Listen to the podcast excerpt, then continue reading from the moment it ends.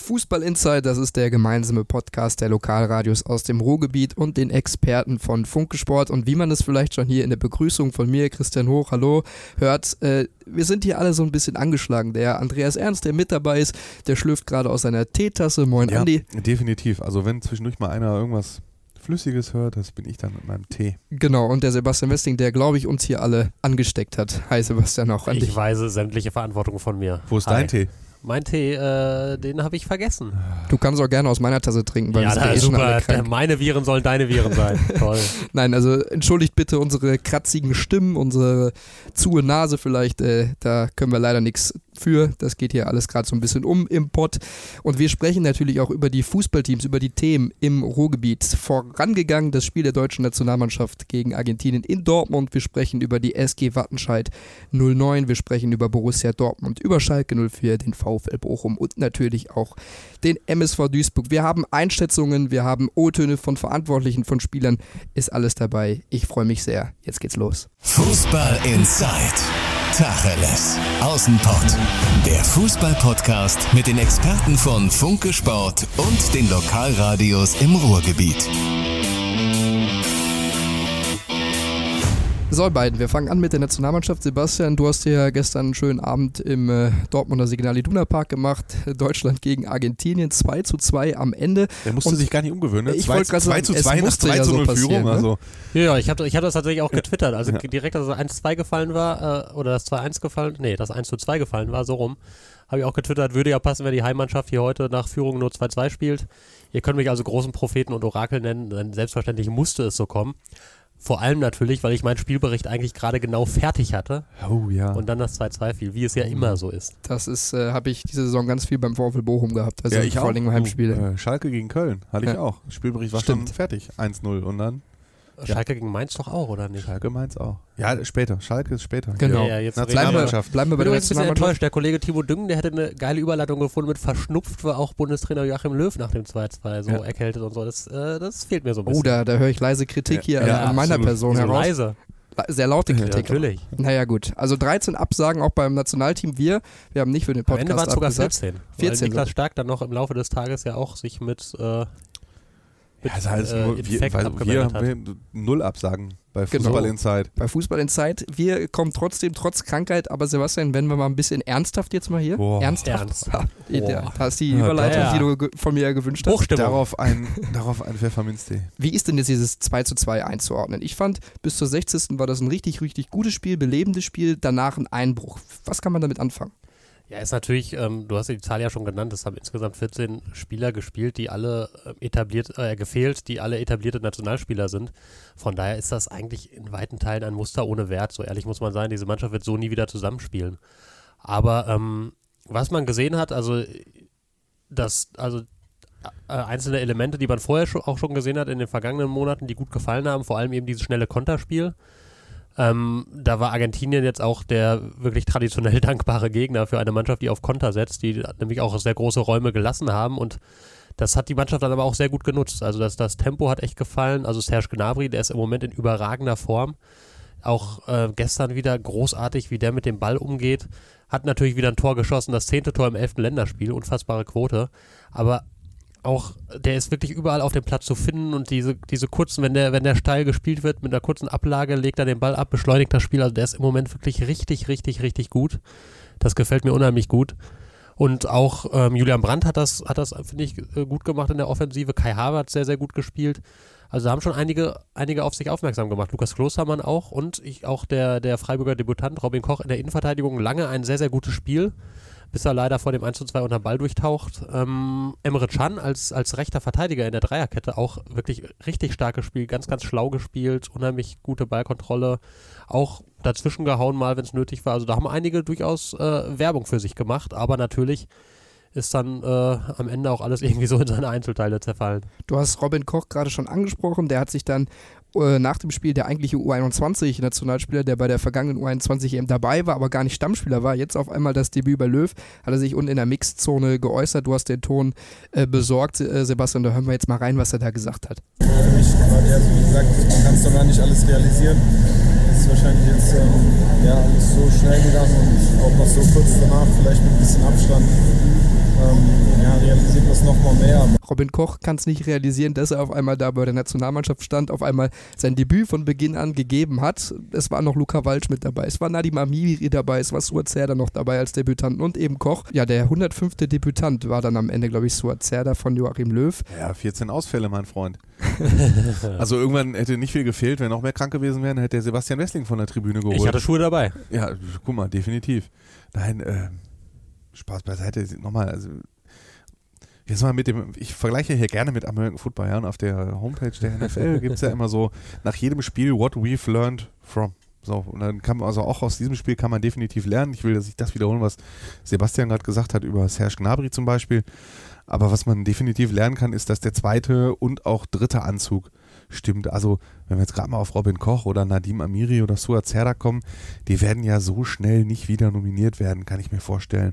Weil selbst wenn von den 14 Spielern nur acht wieder fit werden für die nächste Länderspielpause, dann äh, sind ja auch genug Leute wieder da und dass dann die dann hinten überfallen. Aber äh, einige von diesen Spielern haben gezeigt, dass man sie durchaus äh, für die Zukunft ähm, einplanen kann. Und selbst wenn es mal wieder so eine riesen Personalnot gibt, ähm, also dann haben wir in Deutschland schon genug Spieler, um meinetwegen Estland zu schlagen wahrscheinlich.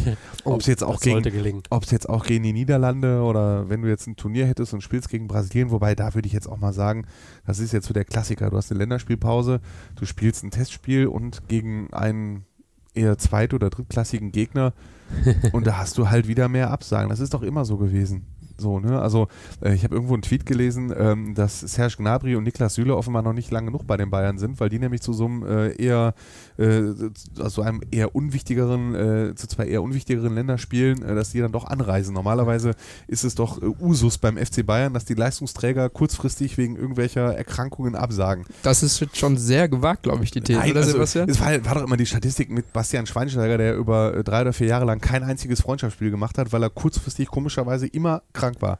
Aber ich höre daraus, dass du den Jungs, die abgesagt haben, unterstellst, dass sie gar nicht krank oder Nein. verletzt gewesen sind. Nein, nein, natürlich nicht. Das will ich nicht unterstellen.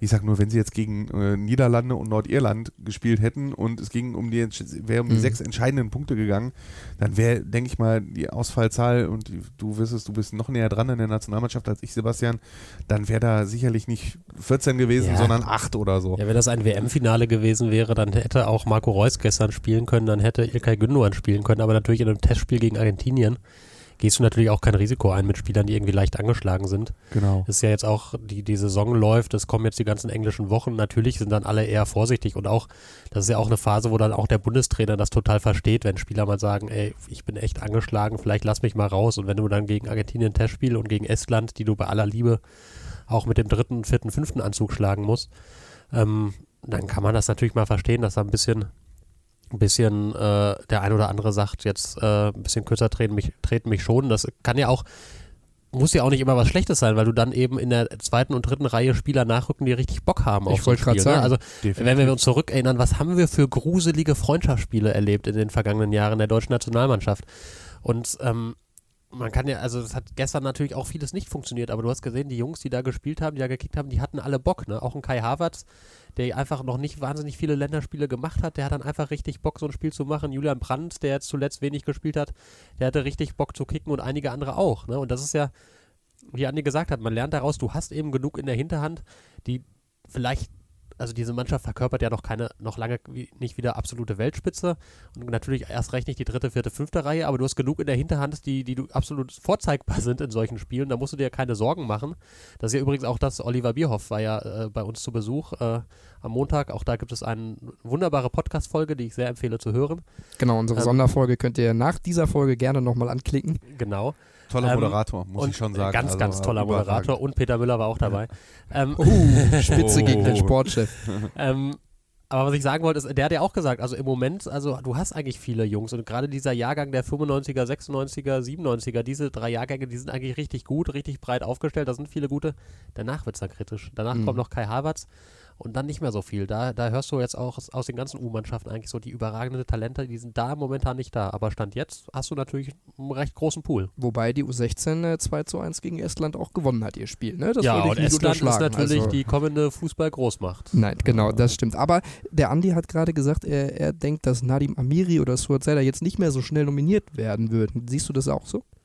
Ja, Also, Ja? Warum? äh, Ja, ja, guck mal, wer, wer alles gefehlt hat. Ne? Ja. Also, ich meine, Toni Kroos hat gefehlt, ähm, in, in der Abwehr haben alle möglichen Spieler gefehlt. Also, es, also, die werden bestimmt in der Zukunft auch noch ihre Länderspiele bekommen, aber jetzt erstmal in der, in der näheren Zukunft, wenn alle fit sind, dann ist der Kader einfach voll. Also, ich meine, die, die haben jetzt, äh, Joachim Löw hat jetzt gezeigt, er hat sie im Blick, die sind im Blickfeld dabei, die werden auch, wie gesagt, immer mal wieder bestimmt dazukommen, aber die werden nicht jetzt bei jeder Länderspielreise in den Kader berufen werden, weil einfach, wenn diese, diese 14, die jetzt gefehlt haben, wenn die wieder dabei sind, dann ist derzeit jetzt nicht unbedingt Platz für sie. Also ich Mhm. meine, es kann natürlich immer, kann natürlich immer passieren, dass sich das ändert. Also Nadim Amiri muss man einfach mal gucken, was er für eine Saison spielt. Der ist ja ein guter Kicker. Auch Suat Serda, finde ich, der hat, der hat, ähm, der ist jetzt auch noch nicht die überragende Spitze, äh, aber der, der bringt auch Fähigkeiten mit, die so auch nicht so wahnsinnig viele Spieler kombinieren. So diese, diese, diese Mischung aus, aus Tempo und Wucht und Dynamik und dabei doch gute Ballbehandlung, die er hat. So ein bisschen erinnert mich das an, an, an den jungen Sami Khedira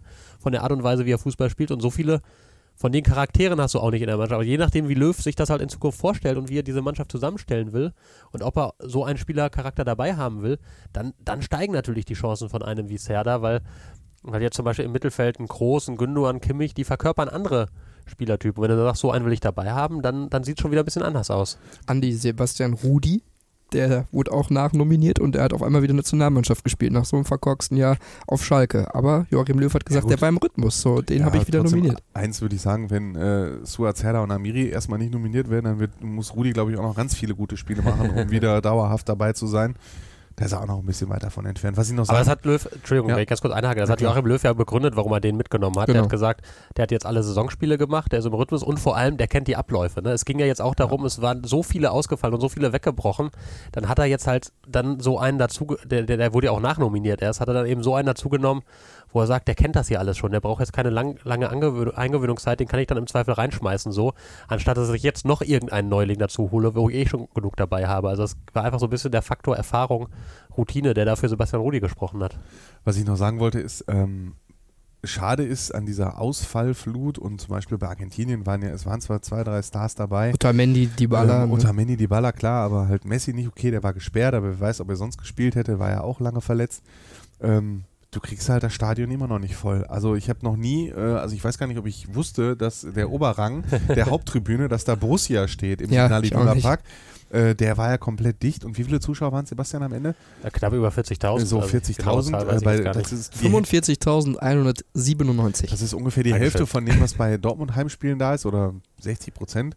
Ähm, Ja, es ist natürlich, passen natürlich weniger rein wegen der Sitzplätze auf der Süd, aber 60.000 würden reingehen. so, aber sind trotzdem 15.000 Plätze leer geblieben und ähm, das, was wir bei der WM gesagt haben, von wegen Entfernung, ein Argument war ja immer Freundschaftsspiele, wenn du quasi auf die Fans zugehen kannst, aber da hast du halt, die Stars sind halt nicht da.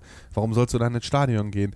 So, oder auch, warum sollst du dann bei RTL das Spiel angucken? Also wenn ich mir in meinem Freundeskreis mir mal umgehört habe, ähm, da sind wirklich einige crazy Football, Fuß, Football, Foot, Football auch, aber Fußballfans Sollst dabei. nicht über American Football ja, sprechen. gut, aber auch Fußballfans dabei und von denen haben, glaube ich, hat, glaube ich, keiner dieses Spiel sich angeguckt, weil Ja. alle gesagt haben, warum? Warum sollte ich das tun? Da kann ich mich an dem Abend auch mit irgendwas anderem beschäftigen. Aber Ja, ist das das auch nicht so auch eine generelle Entwicklung so hinsichtlich der Nationalmannschaft? Ich habe auch Ja, viele gehört, ja, die ja. gesagt haben, ich habe mir nach dieser WM, habe ich denen erstmal AD gesagt. Ja, generelle Entwicklung, aber die war ja auch schon vor der WM da, dass man gesagt hat, die Freundschaftsspiele, die sind eigentlich völlig unwichtig. A, gewinnen sie sowieso nie. Genau. B sind die Stars nie dabei. Und das war ja auch ein Punkt, dass man gesagt hat, äh, um diese, um die Fans äh, der Nationalmannschaft und die Nationalmannschaft wieder enger zusammenzurücken, dass man diese Freundschaftsspiele ein bisschen werthaltiger macht oder mal in kleinere Stadien vergibt zum Beispiel. Es war ja jetzt eins in Wolfsburg, was natürlich auch mit dem Sponsor VW, dem neuen Mhm. Das war eins in Hauptsponsor, Hamburg.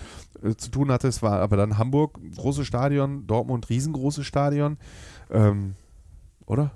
Ja, ja, also ich meine, Marian, Marian Laske und ich saßen nebeneinander auf der Tribüne und irgendwann sagt der Marian zu mir, ey krass, da spielt Deutschland gegen Argentinien. Und da sind vielleicht zwei oder drei Spieler auf dem Platz, wo du davon reden kannst, dass das Weltstars sind.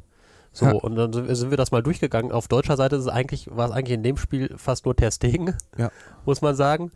Ähm, Serge Gnabry Serge wird mal Gnabry werden, aber der, irgendwann, ne? halt, der hat jetzt auch erst elf Länderspiele, aber Ähm, und dann auf der anderen Seite hattest du eben einen, einen Dybala, einen Otamendi und dann, dann hört es halt auch schon auf. Ne? Und das ist also da, Deutschland gegen Argentinien. Und das ist halt viele Spieler, die du halt natürlich, die wir alle aus der Bundesliga kennen, aber wenn du jetzt einem, einem in England oder Spanien diese Namen hinwirfst, Ja, es hätten Dann wird auch, er da auch nicht es hätte auch groß können. Also- mitspielen können. Oder Messi oder Iguain oder Di Maria und äh, die Spieler, die Argentinien hat und die Deutschland auch hat.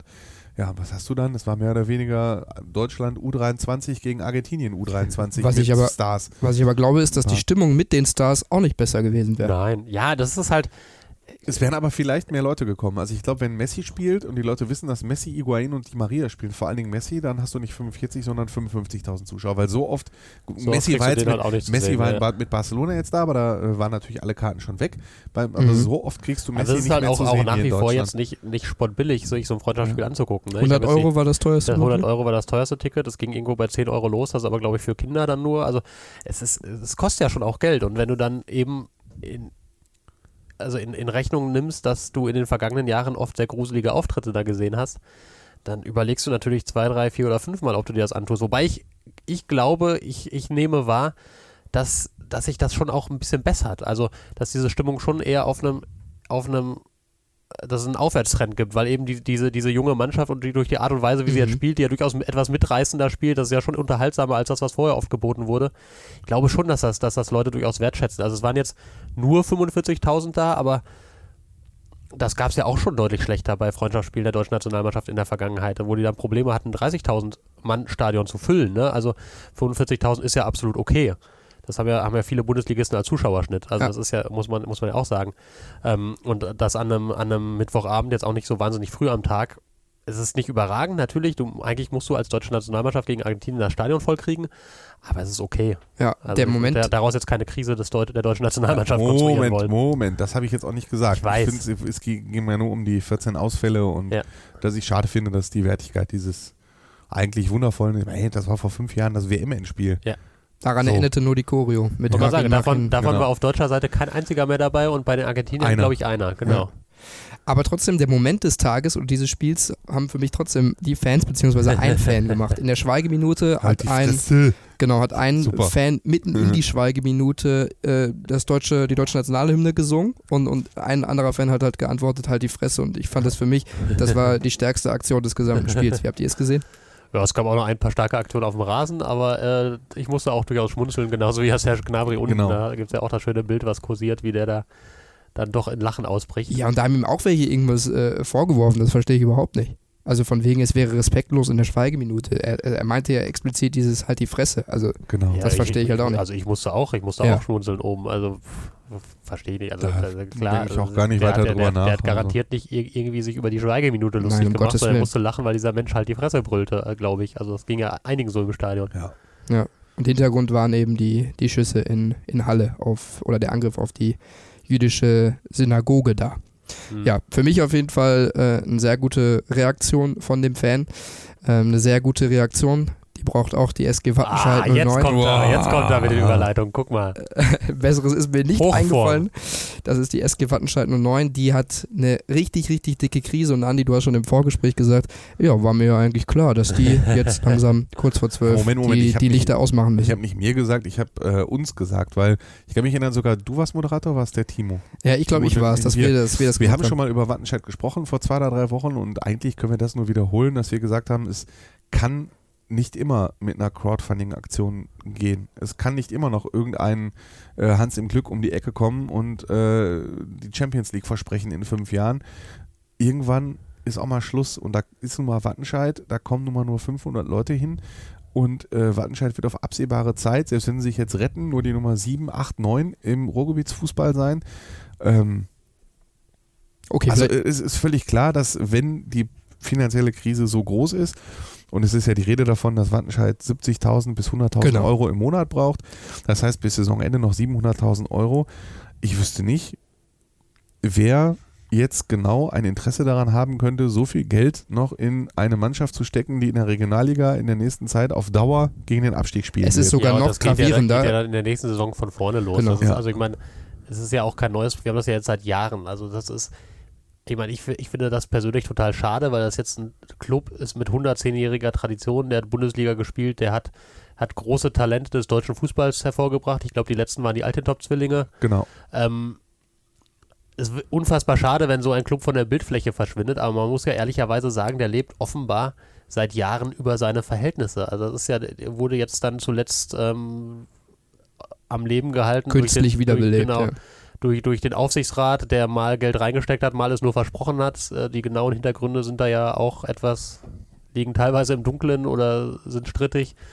Ähm, und auch davor schon immer wieder, also im Prinzip seit sich, seit sich äh, damals der große Mäzen und Clubchef verabschiedet hat, seitdem ist, der, ist dieser Club strampelt ja nur irgendwie ums Überleben und kriegt es immer irgendwie mehr schlecht als recht hin und das ist, das wird ja auch in den nächsten Jahren nicht besser werden. Die werden ja nicht auf einmal irgendwie finanziell wundersamerweise gesunden. Und so leid es mir tut, dann ist irgendwann ist halt einfach dieser Punkt gekommen, wo man anerkennen muss, schade, es geht einfach so nicht mehr weiter. Und der scheint jetzt gekommen, weil ich mir auch nicht vorstellen kann, dass irgendeiner daherkommt und sagt, oh, pff, ich habe hier gerade 700.000 Euro rumliegen. Klar, Wattenscheid erscheint mir ein gutes Invest. Ja, ich, ich erkläre es vielleicht nochmal für die äh, Zuhörerinnen und Zuhörer, die es nicht so ganz so im Thema sind. Also die Insolvenzgelder, die, die Insolvenz wurde im August angemeldet, die sind aufgebraucht. Das hat äh, zumindest die Insolvenzverwalterin Sag Dr. Anja Kommandeur gesagt. Ähm, und es droht dementsprechend der komplette, das komplette Einstellen des kompletten Spielbetriebs. Alle Jugendmannschaften, die Profimannschaften natürlich auch eingeschlossen. Wattenscheid Ja, hat zehn Tage Zeit. Auch das ist ein Fall. Zehn Tage Zeit, einen Geldgeber zu finden, der jetzt gerade 70.000 bis 100.000 Euro parat hat. Nur für diesen Monat. Nur für diesen Monat in zehn Tagen, genau. Und das wiederholt sich dann für, für jeden Monat. Und wir hören mal rein, was der Kollege Michael Raksch von Radio Bochum, der sich auch heute mit der Insolvenzverwalterin am Telefon äh, verabredet hat, mit ihr gesprochen hat, zu der ganzen Situation sagt. Die Lage war noch nie so kritisch, heißt es ja in der Pressemitteilung der SG Wattenscheid, zumal jetzt die Zeit auch wirklich drängt. Von einer Frist von zehn Tagen ist die Rede, danach wäre Stichtag Sonntag, der 20. Oktober und bis dahin muss ganz einfach Geld reinkommen, sonst droht die Schließung des Vereins mit allem drum und dran, Jugendmannschaften, Entlassungen und so weiter. Das Ganze ist so, weil es bisher nicht gelungen ist, im Rahmen des Insolvenzverfahrens ausreichend neue Sponsoren ranzuholen. Ich habe mit der Insolvenzverwalterin Anja Kommandeur gesprochen und gefragt, gibt es Anlass zu Optimismus? Macht sie erstmal eine lange Pause und dann sagt sie, ich kämpfe bis zum letzten. Und sie plant mit möglichen neuen Geldgebern jetzt erstmal bis Dezember. Nach meinen Berechnungen hat äh, die SG Wattenscheid 09 einen monatlichen Kapitalbedarf von rund 70 bis 100.000 Euro. Diese Schwankungen sind in dem arbeitsvertraglichen Prämiensystem äh, begründet.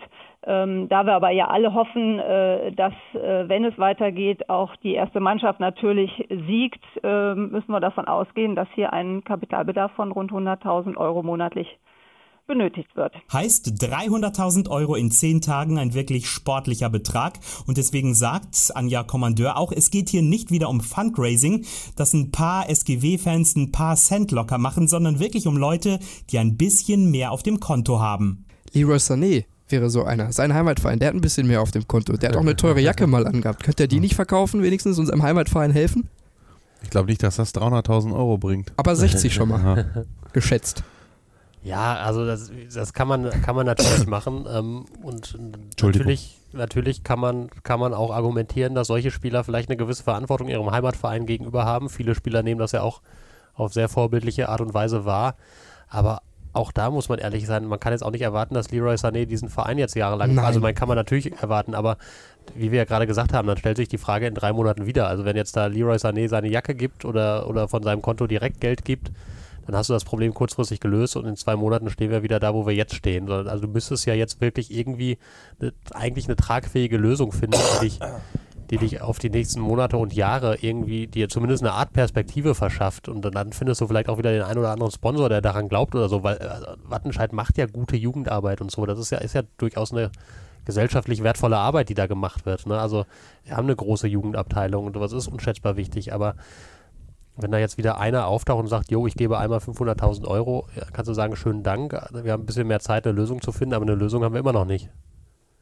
Also es sieht danach aus, dass es ein Teufelskreis ist bei der SG Wattenscheid 09, aus dem dieser Traditionsverein nicht mehr herauskommt. Wir warten natürlich ab, wie sich jetzt die nächsten zehn Tage entwickeln, aber ich glaube, wir gehen mit der Prognose nicht zu weit, dass das wohl dieses Mal nichts wird. Was ich übrigens erstaunlich finde, was mir gerade noch aufgefallen ist, eine 70 bis 100.000 und diese Schwankung ist begründet im Bereich Prämien.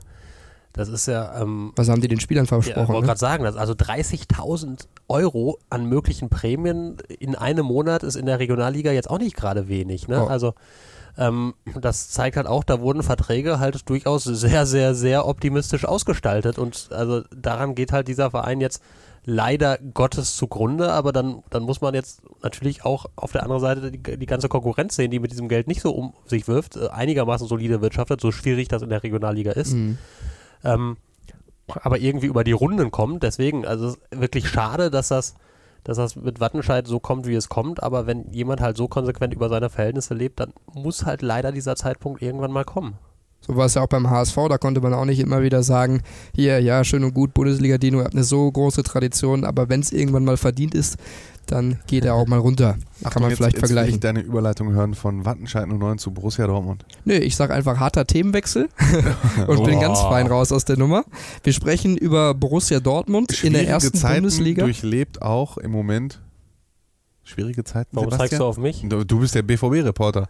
Du musst einschätzen, du musst mir jetzt entweder verbal eine reinhauen, ob das schwierige Zeiten sind. Darf ich dir auch so eine reinhauen? Du darfst, nee, dann hau ich zurück. Ah. Oh, schade, jetzt hätten wir mal richtig leider, schön Tacheles. Die Zuschauer leider nicht sehen. Boxen, Podcast. Boxen in du kannst aber bedrohlich voreinander aufbauen. Ja, ich will, Zack, bumm, ich will Christian die Möglichkeit geben, mal ein bisschen Tee zu trinken, deswegen, ne? So, ja, ich habe also, schon ausgetrunken. Du hast schon ausgetrunken, okay. Ja, also, du den Beutel noch so ein bisschen ausbringen. Ja. Durchlebt naja. Borussia Dortmund schwierige Zeiten? Guck mal, der, der Andi übernimmt einfach meinen Job. Ja, Braucht er mich ja gar nicht mehr, ne? Ja, Andi, gute Frage. ähm, ja. Das war's. Also, so, tschüss. ja, Wiedersehen. Das war's mit Nein, Fußball also, Zeit. Es ist natürlich, natürlich eine sehr komplizierte Phase, die Borussia Dortmund jetzt gerade durchlebt. Also, ähm, das lässt sich an den nackten Zahlen ja festmachen. Uh. Schlechtester Saisonstart seit fünf Jahren. Du hast jetzt ähm, aus, wie viel haben wir? Gleich sieben Spiele. Ähm, reichlich wenige Punkte geholt, hast wenig Siege geholt, du hast vor den letzten fünf Spielen hast du nur eins gewonnen, und hast jetzt dreimal, jetzt dreimal in Folge einen Sieg verspielt, hast 2-2 gespielt, in, immer in der Schlussphase und das ist das eine, diese, diese Ergebniskrise, aber die weitet sich jetzt auch mehr und mehr zu einer spielerischen Krise aus. Also das Spiel gegen Freiburg, das muss man sagen, das war echt, echt erschreckend teilweise wie wenig dieser Mannschaft eingebaut. Also die, die Abwehr ist ja schon länger irgendwie etwas wackelig, da hat man sich ja schon fast dran gewöhnt. Ähm, aber jetzt war es auch nach vorne, da fehlte jegliche Struktur, da fehlte Tempo, da fehlte Dynamik, da fehlten Ideen. Das war ein passives, langsames Ballgeschiebe. Das war echt, echt schwer zu ertragen. Also er ist zweimal in Führung gegangen, aber das ist dann wieder das, was wir früher oft über Schalke gesagt haben, Heldenfußball gewesen. Dann hast du halt einen Jaden Sancho, den kann natürlich ein Gegner wie Freiburg nicht über 90 Minuten äh, kalt stellen, wenn der, wenn der mal einge der wurde auch, wurde erst eingewechselt, aber wenn er dann mal kommt, dann natürlich hat er irgendwann mal eine geniale Aktion. Also, und du hast einfach viel zu viel Qualität auf dem Platz, um zu verhindern, dass du nicht auch mal vorne Tore schießt. Aber es war im Ganzen schon sehr erschreckend und die, die Entwicklung, die geht halt deutlich wirklich in die, aus Dortmunder Sicht, falsche Richtung. Ähm, und deswegen, ja, ist es durchaus ein Zustand, den man Krise nennen könnte, um es mal im Politikersprech auszudrücken. Andi, wenn ich, wenn ich dann auch wieder meinen Job übernehmen darf ja, und eine Frage stellen darf. Gerne schön. Sebastian, nächste schwierige Frage hinterher. Woran liegt das denn? Ja. Die Frage hätte ich auch noch hingekriegt. Also. Ah. Ja, du, wenn ich das wüsste, dann würde ich, äh, dann hätte ich einen anderen Job und würde sehr viel mehr Geld verdienen, glaube ich. Wärst du dann der Berater ähm, von, vom BVB? Ja, externer oder interner oder subterraner Berater, ich weiß es nicht. Vielleicht können Nein, wir aber was von man, außen, ja. Ja, also was, was auf jeden Fall festzustellen ist, ist, dass die Kritik am Trainer wächst. Ne? Also ähm, das ist natürlich immer billig, das, das allein an einem Trainer festzumachen, so etwas. Du, man muss ja auch feststellen, es sind einfach sehr viele Spieler im Moment, laufen aus unterschiedlichsten Gründen ihrer Form hinterher. Julian Brandt ist noch nicht so richtig angekommen in Dortmund. Marco Reus nach starkem Saisonstart in den letzten Spielen vollkommen abgetaucht als Anführer. Trifft Jaden auch nicht, ne? Sancho, ne? ja, trifft auch nicht. Jaden Sancho hat natürlich Schwankungen drin, aber der ist ja eben jetzt auch ähm, noch nicht mal 20 Jahre alt. Also natürlich, wenn einer Schwankungen haben darf, dann der. Und der ist noch einer der gefährlichsten und genau. konstantesten. Äh, Manuel Akanji steht vollkommen neben der Spur. Also das ist ähm, der, der letzte Saison so stark gespielt. Und jetzt ist äh, macht äh, Fehler, die irgendwie total überheblich aussehen, komische, unerklärliche Ballverluste, Patzer, die zu Gegentoren führen. Also da, da passt ganz vieles nicht. Und dann hast du halt eben auch den Eindruck, dass Trainer Lucien Favre im Moment keinen Weg findet, diese Mannschaft mal aufzurütteln, dieser Mannschaft mal Schwung zu geben, ähm, dieser Mannschaft ein bisschen, bisschen mehr Feuer und Dynamik zu, zu verpassen. Hast ne? du Also ein irgendwann kommentiert, sowas in die Richtung, äh, Dortmund wird auch Opfer der favrischen Spielkontrolle oder sowas in der Art? So, so ein bisschen. Also es Ja. wirkt halt so, also Favre predigt ja immer, also zumindest uns gegenüber, ähm, äh, man muss Geduld haben, man muss das Spiel kontrollieren, wir dürfen nicht zu hektisch werden und so weiter. Und, und im Moment kontrolliert diese Mannschaft das Spiel tot. Sie äh, hat vielleicht Geduld ohne Ende, aber hat vor lauter Geduld findet sie keinen Weg mehr nach vorne. Ne? Also das ist so ein bisschen, das hat selbst, selbst die Spieler haben das so ganz leicht angedeutet nach Freiburg. Also Thomas Delaney hat gesagt, wir wollen ja immer Kontrolle, vielleicht wollten wir zu viel Kontrolle. Und auch Marco Reus hat irgendwie gesagt, äh, unsere Ballbesitzphasen sind gut, aber wir entwickeln daraus null Gefahr. Ne? Also das ist schon so, da, da wächst schon so ein bisschen Kritik im Umfeld sowieso. Im Umfeld wird, wird, wird seit Wochen irgendwie gegrummelt, da passt das nicht so richtig, aber jetzt auch es mehren sich auch die Zeichen, dass man intern das immer kritischer sieht und die Fragezeichen immer größer werden, ob Favre derjenige ist, der mit dieser Mannschaft jetzt wirklich dann den Turnaround noch schafft, um es mal neudeutsch denn, zu sagen. Denn, wir haben Ähm, Vor, ich muss dazu sagen, im Vorgespräch haben wir schon drüber gesprochen. Ist es denn äh, in so einer Phase, in der man in der Krise ist, ratsam, dass äh, Herr Watzke seine Biografie groß in der äh, Bild-Zeitung vorab äh, veröffentlichen lässt und auf einer Seite darstellt, äh, wie toll Jürgen Klopp ist und was für ein toller Freund Jürgen Klopp ist und dass er ihn, als äh, Lucien Favre kam, auch gefragt hat, ob er ihn zurückholen soll und dass er eigentlich Ja, es so ist toll gewesen wäre. Ich finde das jetzt ein bisschen natürlich, unglücklich. Natürlich, natürlich unglückliches Timing, gar keine Frage. Also während der eine Trainer gerade angeschlagen ist und eigentlich jede Unterstützung brauchen könnte, aber die jetzt auch öffentlich, zumindest von, von Herrn Watzke zuletzt nicht erfahren hat. Ähm, also was heißen soll, Joachim Watzke hat, hat Joachim Watzke hat einfach nichts gesagt. Also er hat Ja. jetzt den Trainer auch nicht angezählt, er hat ihn aber auch nicht, er hätte ja auch sehr viele Diskussionen beenden können, indem er äh, am Sonntag gesagt hätte, äh, die Frage stellt sich überhaupt nicht, wir stehen so 100.000 Prozent hinter Lucien Favre und wir, wenn nicht irgendwie, was weiß ich, passiert, bringen wir mit dem die Saison selbstverständlich zu Ende, das ist ein guter Trainer, dann wären die Diskussionen ja schon sehr viel leiser. Das A hat er nicht und B kommt dann jetzt eben, jetzt kommt diese, diese Biografie, die er zusammen mit einem Journalisten von der Frankfurter Allgemeinen Zeitung geschrieben hat und eben über Bildvorabveröffentlichungen dann unter anderem die Zeile, vielleicht war es ein Fehler, dass wir uns damals von Klopp getrennt haben, dann sehr viele Sätze drin, wie er eigentlich wehmütig dieser Zeit mit Klopp ein bisschen hinterher trauert und dann eben, wie du es gesagt hast, auch noch verrät, dass er im vergangenen Mai ähm, bei Jürgen Klopp angerufen hat. Also nach, als es klar war, es geht mit Peter Stöger nicht weiter, der ja der Ersatz für Peter Bosch gewesen war, mit dem es nicht weiterging, nachdem es mit Thomas Tuchel nicht weitergegangen war, aus unterschiedlichen Gründen. Und dann eben hat er Jürgen Klopp angerufen und gesagt, hör mal, du musst zurückkommen. Jürgen Klopp hat gesagt, bist du besoffen? Ich habe doch hier noch einen langfristigen Vertrag. Ähm, steht wirklich so in dem Buch. Genau, also ja, das ja. habe ich Äh, mir, finde ich bist du besoffen, habe ich mir nicht ja. ausgedacht und ich traue Jürgen Klopp zu, genau so reagiert zu haben. Ja, deswegen Ähm, habe ich gelacht. Und ähm, ja, da, und das, damit unterminierst du natürlich so ein bisschen das, was du vorher immer gesagt hast, dass äh, Lucien Favre war unsere allererste Wahl, wir wollten ihn schon ein Jahr vorher unbedingt haben, sind froh, dass es jetzt geklappt hat. Mag ja sogar stimmen, aber jetzt hast du auf einmal hier äh, stehen, wie der, wie der Vorstandsvorsitzende, dann, bevor das mit Favre klar war, nochmal bei Klopp anrufen und sagt, willst du es nicht machen? Also in der aktuellen Situation, wo der Trainer eh schon etwas angeschlagen ist, natürlich jetzt nicht unbedingt eine Hilfe für ihn. Sebastian, kannst du schon sagen, was das für Folgen haben könnte, so die Entwicklungen und auch diese Sachen, die jetzt aufgekommen sind mit der Biografie in der näheren BVB-Zukunft? Nein. Also, ähm, Andeuten? Ja, völlig, nein, also weil ich es wirklich, also ehrlich bin, ich weiß ja auch nicht, wie es genau weitergeht. Also es ist, die, die, die, die ähm, Verantwortlichen von Borussia Dortmund tun sich sehr, sehr schwer, damit einen Trainer während der Saison zu wechseln. Das haben die jetzt einmal gemacht in den vergangenen Jahren mit Bosch auf Stöger und das ist auch nur in engen Grenzen irgendwie sowas ähnliches wie gut gegangen.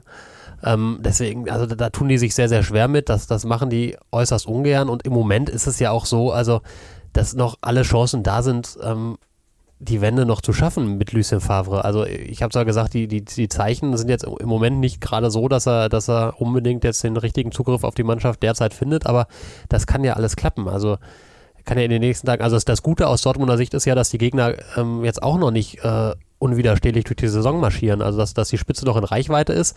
Wobei auch das ein bisschen schön gelogen aus Dortmunder Sicht, weil du halt noch keinen einzigen starken Gegner gespielt hast, mit Ausnahme von Leverkusen.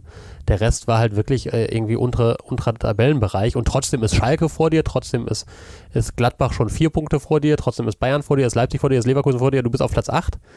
Ähm, aber halt noch in absoluter Reichweite. Ne? Die Tabellenspitze ist vier Punkte entfernt, alle anderen sind, glaube ich, zwei Punkte entfernt oder ein Punkt entfernt. Also da, da, da ist noch nicht so wahnsinnig viel passiert, was sich nicht reparieren ließe. Das ist natürlich jetzt aktuell das, ähm, was, was alle auch so ein bisschen ruhig sein lässt. Und wenn du jetzt, natürlich wird man jetzt Lucien Favre Zeit geben, die Situation zu reparieren. Nur wenn wir in der nächsten Länderspielpause im November, November? Im November. Ich glaube ja. November, genau, wieder hier stehen und es ist noch nicht wirklich nach oben gegangen und es hat sich nichts geändert, dann stellt sich natürlich die Frage, ähm, ja, muss man reagieren. Aber eben meine Prognose ist, du wirst ja jetzt von den nächsten Spielen, also es kommt jetzt natürlich vom Programm her knüppeldick, es kommt Gladbach, es kommt Schalke, es kommt Bayern, ähm, Champions League ist ja auch Champions League gegen Inter und gegen Barcelona und auf jeden Fall DFB-Pokal auch nochmal. DFB-Pokal gegen Gladbach nochmal. Also da, das kommt jetzt schon in sehr kurzer Folge sehr geballt. Da kannst natürlich, äh, das Positive daran ist, sagt man dann ja immer, du kannst natürlich äh, auch den absoluten Befreiungsschlag schaffen, wenn du jetzt irgendwie spielst unentschieden gegen Gladbach, besiegst Schalke und auf einmal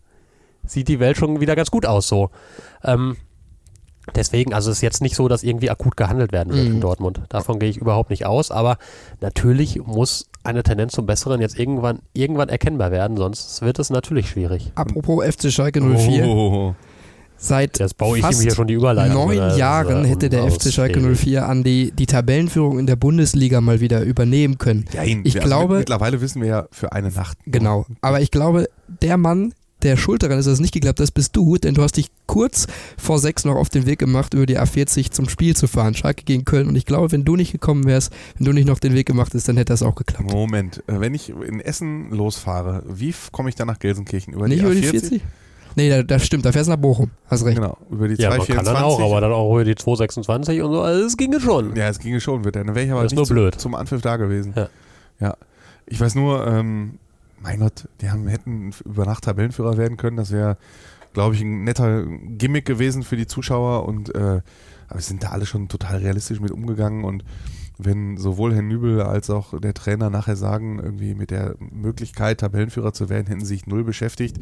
Es wird ja viel Quatsch Ja, das sagen die es wird viel ne? Quatsch in die, erzählt in diesem, in diesem Geschäft, aber das habe ich denen jetzt wirklich abgenommen, weil die, für die ist das doch, mein Gott. Also Ja, die Fans haben auch siebten- Am nicht, siebten Spieltag. Puh. genau, und die Fans haben auch nicht Spitzenreiter, Spitzenreiter gerufen. Also da waren die Schalke-Fans, denen man ja wirklich nachsagt, sehr realistisch und gut meist mit Situationen umgehen zu können äh, und angemessen. Ne? Also wenn die Mannschaft verdient hat, hauen sie richtig drauf. Und in dem Fall ruft keiner Spitzenreiter, Spitzenreiter, wenn man 1-0 gegen Köln führt. Vielleicht ist es ja auch sogar ganz gut, dass dieser Dämpfer, so nenne ich es jetzt einfach mal wieder, auch wenn ich weiß, aus was für einer Situation der FC Schalke 04 kommt, trotzdem war dieses Spiel meiner Meinung nach nicht gut, vor allen Dingen in der ersten Halbzeit nicht. Vielleicht war das aber auch gut für die weitere Entwicklung, dass man gesehen hat, okay, wir sind vielleicht doch noch nicht so weit, wie dieses Leipzig-Spiel vermeintlich gezeigt hat. Ja, aber nichts anderes haben die auch gesagt. Also das muss man sagen. Die haben jetzt nicht nach dem Leipzig-Spiel, äh, sind die mit ihren äh, besten Autos durch die Stadt gefahren und haben sich feiern lassen und gesagt, wir müssen jetzt nicht mehr trainieren. So, das war halt auch nur ein Schritt und ähm, es war ein Schritt in die richtige Richtung und wie ich das vor zwei Wochen schon gesagt habe, äh, Zwischenfazit wollte ich, will ich erst im November ziehen, dann lohnt sich das, wenn 10, 11 Spiele gelaufen sind, zwei Pokalrunden gelaufen sind, dann kann man wirklich einen dicken Strich drunter ziehen. Jetzt sind es immer nur Trends und der Trend ist wirklich immer noch in die richtige Richtung. Ich kann jetzt nicht viele Fehler erkennen, beziehungsweise wirklich ganz kleine nur, die David Wagner gemacht hat, seit er im Juli sein Amt angetreten hat. Und äh, es läuft alles wirklich in die richtige Richtung. Sebastian, hast du den Andi schon mal so unaufgeregt und sachlich über den FC Schalke 04 sprechen hören? Ja, doch, vor, vor anderthalb Jahren. Ja. Also es ist ja noch nicht, also ich meine, die, die waren vor gar nicht langer Zeit auch Vizemeister.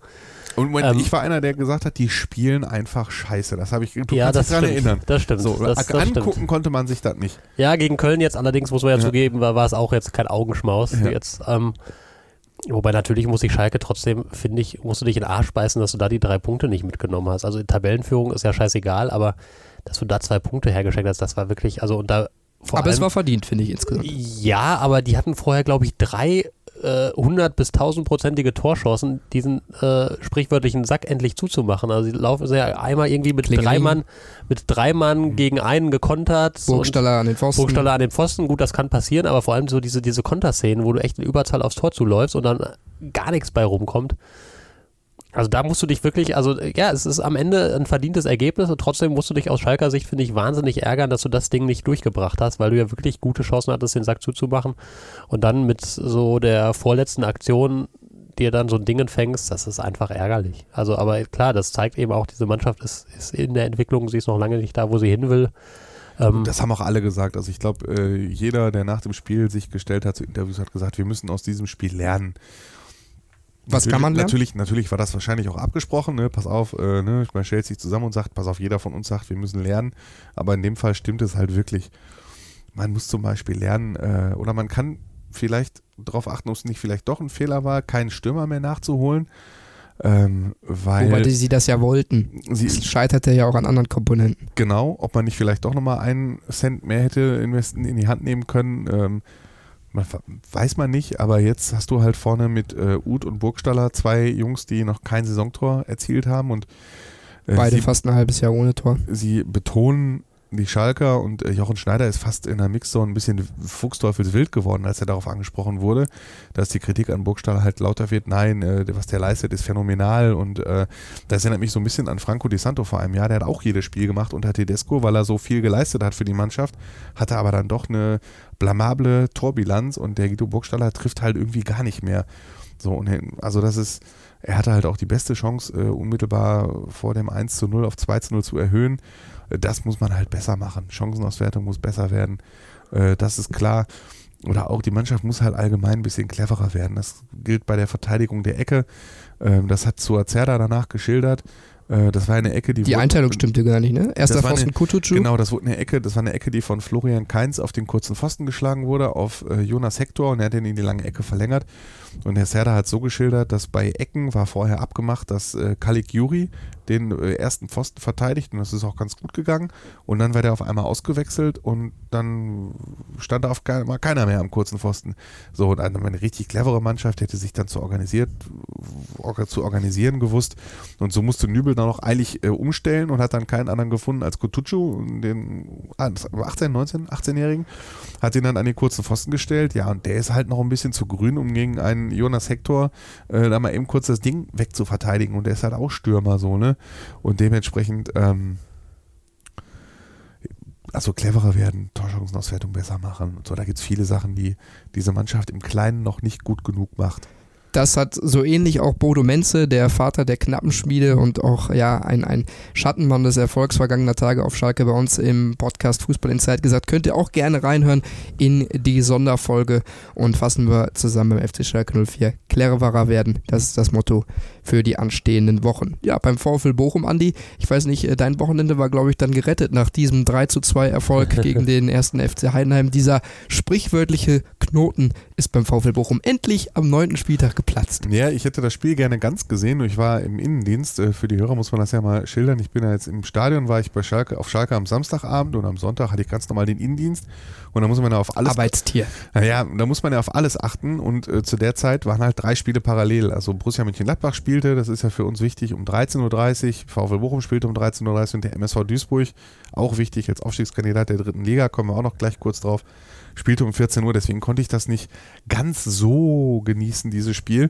Wobei ich glaube, jeder Bochumer ähm, und auch jeder, jeder Neutrale hat nach dem 2 zu 3 in der 91. Ja. Minute gedacht, okay, sind noch drei Minuten in der Nachspielzeit und äh, Jetzt kriegen sie wieder einen rein. Aber mein Gott, 3-2 gewonnen. Und so schnell wird aus, Bochum ist seit acht Spielen ohne Sieg, Bochum ist seit vier Spielen ohne Niederlage. Ja, ist klar. Ne? Oder? Ja, das stimmt. Wir hören mal ganz kurz rein in Thomas Eisfeld. Den könnt ihr auch beim Reviersport lesen, nachlesen. Ein großes Interview mit ihm, schwierige Zeit gehabt.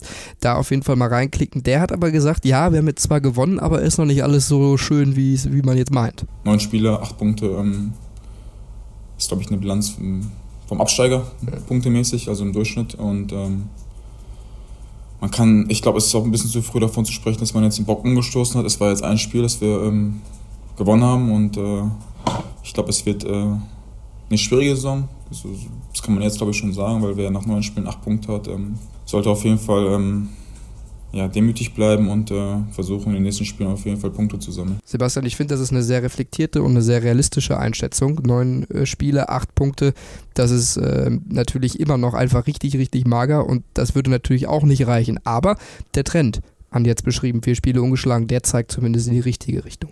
Ja, genau. Das ist, das ist ja schon mal etwas. Ähm, aber das ist, ähm, das ist ja das Interessante, dass du am Ende von solchen, drei Spiele unentschieden hast, dann von dem vierten total viel abhängt, wie die drei davor gewertet werden. Ne? Wenn sie verloren hätten, dann wie schon gesagt, dann werden sie jetzt halt seit seit äh, neun Spielen ohne Sieg oder und, und, wenn sie wenn sie dadurch, dass sie jetzt gewonnen haben, sind sie seit vier Spielen ungeschlagen. Also das ist halt ja. einfach, da sieht man, wie, wie das alles im Fußball letztlich an so Nuancen hängt. Und auch dieses Spiel hing ja hing ja an Nuancen. Das ist ja muss man ja auch ehrlich sagen. Ähm, Natürlich atmen alle durch, dass sie das gewonnen haben, aber es ist ja jetzt auch nicht so, dass da ein vollkommen souveräner Start-Zielsieg gelungen ist, der jetzt zeigt, der VfL Bochum ist wieder da, ist voll in der Spur und wird jetzt den Rest der Liga, Liga in Grund und Boden spielen, sondern die Probleme, die man hatte, sind ja weiterhin da. Ähm, viele zumindest. Ähm, also es war natürlich diese es drei war Punkte. Stabiler diese drei, schon als, ja, es war davor. stabiler. Diese drei Punkte sind natürlich enorm wichtig, aber er sagt ja vollkommen so recht. Also die Bilanz ist nach wie vor eine katastrophale und du musst natürlich jetzt dich auch weiter verbessern gegenüber diesem Spiel, um in dieser Liga bestehen zu können. Mir, mir fällt auf, dass wir im Ruhrgebiet gar nicht so gut darin sind, äh, einen Vorsprung zu verteidigen. Ne? Dortmund vergibt dauernd einen Vorsprung. Schalke hat jetzt gegen Köln einen Vorsprung verspielt. Und Bochum hat ja vor diesem Sieg in Heidenheim auch quasi in jedem Spiel einen Vorsprung verspielt. Das heißt, der Ruhrgebiet, muss man jetzt mal. So. Ja, genau. Der, der Ruhrpott-Mensch, so wie wir Ruhrpott-Menschen sind, kann sich nicht bis zum Schluss konzentrieren. Deshalb müssen wir jetzt wir haben noch ein bisschen, deswegen oh. konzentrieren wir uns nochmal, ne? Ja, wir müssen nochmal so richtig in uns gehen. Ah. Andi, lass uns mal so. nochmal bei, bei Thomas Reis Geduld bleiben. bewahren, sage ich da als Dortmunder. Ja. Der ein Typ ist, etwas anders als Robin Dutt. Ich möchte die beiden überhaupt nicht vergleichen. Der aber eine vielleicht etwas, ähm, ja, volksnähere Ansprache hat, teilweise, als es ein Robin Dutt, der das mehr über das Analytische gemacht hat, auch gegenüber den Spielern. Ne? Der, der Reis, der kommt da äh, vielleicht ein bisschen lockerer und flapsiger daher, das möchte ich überhaupt nicht werten, aber er trifft im Moment auf jeden Fall, so scheint es, den Nerv. Er packt die Spieler richtig an. Da, man hat schon gesehen, dass es jetzt immer wieder pro Spiel eine stetige Weiterentwicklung gegeben hat. Klar, man kann natürlich sagen, das liegt daran, dass es ein neuer Trainer ist, dass sich jeder nochmal beweisen will, aber ich glaube auch, dass das hinsichtlich der, der Saison danach oder den, den weiteren Spielen auch dazu führen wird, dass der VW Bochum jetzt nicht nochmal acht Spiele braucht, um das nächste Spiel zu gewinnen. Wie siehst du es? Ja, also wenn ich bei David Wagner nach drei Monaten noch keinen dicken Strich drunter mache fürs erste Zwischenfazit, dann mache ich es bei Warum Thomas bist du denn Reis. jetzt so verhalten? Wahnsinn. So kenne ich dich gar nicht. Doch. Also Verhalten bin ich doch immer gewesen. Ja, ja. Das ist Mehr oder weniger. Andreas Verhalten ernst nennen Ja. auch. Nein, ähm, deswegen will ich da jetzt kein Zwischenfazit ziehen schon, aber der Trend, wie du es gerade richtig angesprochen hast, zeigt in die komplett richtige Richtung. Ähm, natürlich sind sie in der Außendarstellung ganz anders, Dutt und äh, Reis, was, ich, was du besser beurteilen kannst als ich. Ich weiß nicht, ob sie in der Trainingsgestaltung, äh, in der taktischen Ausrichtung, in der Ansprache den Spielern gegenüber, in den Einzelgesprächen, ob das so ein großer Unterschied ist. Das kann ich jetzt so nicht sagen, zumal Heiko Butscher, der Co-Trainer, ist ja geblieben. also und Spieler dementsprechend sagen auch, wir hatten auch unter Robin Dutt eine sehr gute Phase. Ja. Ähm, wir erinnern uns da an die vergangene Hinrunde oder auch an die Zeit, wo er, wo er den Verein gerettet hat. Ich glaube, dass dieser Trainerwechselaspekt jetzt natürlich eine Rolle in gewisser Art und Weise spielt, aber nur für die aktuelle Phase jetzt. So insgesamt, glaube ich, ähnelt sich da im Moment vom System her vieles und auch von der Trainingsgestaltung vieles, klar. So, also das ist dann mehr oder weniger äh, ähnlich. Die Spieler müssten sich jetzt nicht so umstellen. Das, was sie jetzt halt schaffen, ist mal zum ersten Mal geschafft haben, Vorsprung wirklich über die Ziellinie zu bringen. Die Probleme in der Kaderzusammensetzung zum Beispiel, die haben sich ja immer noch nicht geändert. Mhm. Und da muss am äh, Ende der Saison oder meinetwegen schon jetzt in der Winterpause, muss der Verein da ganz ernsthaft, äh, das, was wir immer gesagt haben, hier jede Woche nochmal in sich gehen, alles nochmal analysieren, äh, dass viele der Ideen, die äh, der Sportgeschäftsführer Schinzilotz hatte, dass die einfach nicht aufgegangen sind. Außer Silver Gonvula. Da muss man ihn auf jeden Fall sehr, sehr loben. Genau, da muss man ihn loben. Topscorer der so- zweiten Liga. Genau, also das ist äh, gut gegangen. Topscorer, ja, also sechs Tore hat er, glaube ich, ne? ein weniger als Manuel Schäffler aus Wien. Der Er hat aber noch drei oder vier Vorlagen der. Torschützenliste. Ähm, das war gut, dass sie den wirklich, dass sie alles dafür getan haben, dass der ähm, da auch noch beim VfL bleibt. Es war ja nicht so, dass es einstimmig im Verein gewesen wäre. so, ne? Also er musste sich da schon gegen einige Widerstände durchsetzen und ähm, Ja, Ja. Da ist er immer dran geblieben, den hat er schon, als er den ausgeliehen hat, hat er dem gesagt, so das wird einer, der sogar von, vom Potenzial her noch mehr hat als Lukas Hinterseher und wie es scheint, hat er damit recht behalten. Warten wir seine Entwicklung ab und Sebastian, du hast ihn ja vorhin schon gefordert, unseren Kollegen Timo Düng, den wir ganz lieb grüßen, der hat sich so richtig, richtig geärgert über diese vergangenen zwei Spiele des MSV. Hören wir mal sein, seine Wut im O-Ton. Also, dass der MSV im Laufe der Saison auch mal eine Delle abbekommt, das war ja klar. Ich meine, bei dieser jungen und komplett neu zusammengestellten Truppe. Und trotzdem sind diese Niederlagen gegen Meppen und Chemnitz einfach nur ärgerlich. Beide Male hätte der MSV nämlich auf Platz 1 springen können. Und vor allen Dingen beide Male hatte man das Gefühl, dass der MSV an der Einstellung gescheitert ist. Also dass es da ein Kopfproblem gegeben hat. Das hat Kapitän Moritz Stoppelkamp in Bezug auf das Mappenspiel auch in gewisser Weise zugegeben. Da hat er gesagt, ja, so ein bisschen war dieser Sprung auf Tabellenplatz 1 schon in unseren Köpfen schon vor dem Spiel. Aber in Chemnitz wäre das halt nicht der Fall gewesen. Trotzdem finde ich, auch da hat sich der MSV einfach von einer spielerisch schwächeren Mannschaft den Schneid abkaufen lassen. Deswegen hoffe ich, dass die Länderspielpause dem MSV jetzt mal ganz gut tut, dass sich der MSV also auch mal wieder auf sich besinnt. Denn sonst, muss man sagen, geht diese Euphorie, die ja zu Recht rund um die Mannschaft entstanden ist, ganz, ganz schnell wieder flöten. Sebastian MSV hat verloren gegen Meppen, gegen Chemnitz. Timo hat es angesprochen. Beide Male hätte man an die Tabellenspitze springen können und er beklagt das Wort Einstellung, Mentalität. Wenn er das Marco Reus er vorspielen er hat, würde. Er hat das Wort Mentalität aber wirklich komplett vermieden. Ne? Ja, das Da stimmt. kriegt er beim nächsten Mal einen drüber. Das erste Mal, was ich zu ihm sage, ist Timo, Mentalität vergessen, Düng. Also der MSV in einer schwierigen Phase auch schon wieder. Oder ist das zu früh, das zu sagen? Naja, also dadurch, dass das verdammt schwer ist, aus dieser Liga rauszukommen, wo die drin sind, ist natürlich jeder Punktverlust doppelt und dreifach ärgerlich.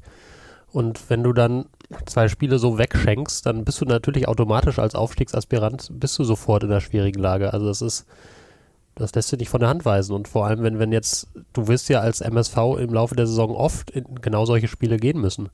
Wo, es, wo du eben gegen eine vermeintlich kleine Mannschaft spielst, die natürlich sagt, oh geil, jetzt wollen wir mal dem MSV ein Bein stellen und wo du selber halt zeigen musst, also ich meine, die gleiche Erfahrung, die Borussia Dortmund in der Bundesliga macht, wo du selber, für die Gegner ist es dann oft das Spiel des Jahres oder eines der Spiele des Jahres und für dich ist es halt irgendein Kick in irgendeinem Stadion, was du vielleicht noch nicht mal besonders magst, gegen einen Gegner, den du vielleicht noch nicht mal besonders gut kennst und ähm, da musst du dich aber trotzdem zur Höchstleistung aufraffen und wenn die Mannschaft jetzt zwei, zweimal in Folge, in direkter Folge, also beim ersten Mal kannst du ja sagen, ja scheiße, kann passieren, beim zweiten Mal solltest du dann eigentlich gewarnt sein und sollten die die Antennen dann aufrecht stehen, wenn das dann wieder passiert, ist das natürlich äh, kein besonders schönes Signal. Und da muss, muss jetzt natürlich die Mannschaft ganz schnell zeigen, dass sie daraus lernen, dass sie die anderen Spieler dann anders angeht. Andi, Also, welche äh, Schlüsse braucht es beim MSV Duisburg? Was ich finde, in der dritten Liga ist ja nicht nur beim MSV Duisburg, äh, sondern bei allen Mannschaften, die wir vor der Saison in unserer Saisonvorschau als Favoriten bezeichnet haben, da ist jetzt keine Mannschaft, die mit, jetzt mit sechs Punkten Vorsprung auf dem ersten Platz steht. Ingolstadt, Braunschweig, das sind Mannschaften, die sind, sind gut gestartet, die sind schon oben dabei und Duisburg ist im Vergleich dazu auch gut gestartet, aber guck dir zum Beispiel mal Kaiserslautern an, die wir alle hoch gehandelt haben, die jetzt den Trainer gewechselt haben, die äh, Aufsichtsräte, Ratsmitglieder treten zurück und sind da unten in Abschießgefahr. Äh, da funktioniert es ja gar nicht und erster ist, glaube ich, Unterhaching im Moment, meine ich, ne? Äh, also dementsprechend ähm, ist es, die dritte Liga ist halt eine schwierige Liga. Ich würde jetzt da noch nicht die große Krise ausrufen. Im Gegensatz zu Borussia Dortmund in der ersten Liga, da ist es halt schon ein bisschen extremer, finde ich. Ähm, es hat gut funktioniert, die Mannschaft hat schon gezeigt, dass sie es kann. Äh, und jetzt muss Lieberknecht in der Länderspielpause mit den Spielern mal arbeiten.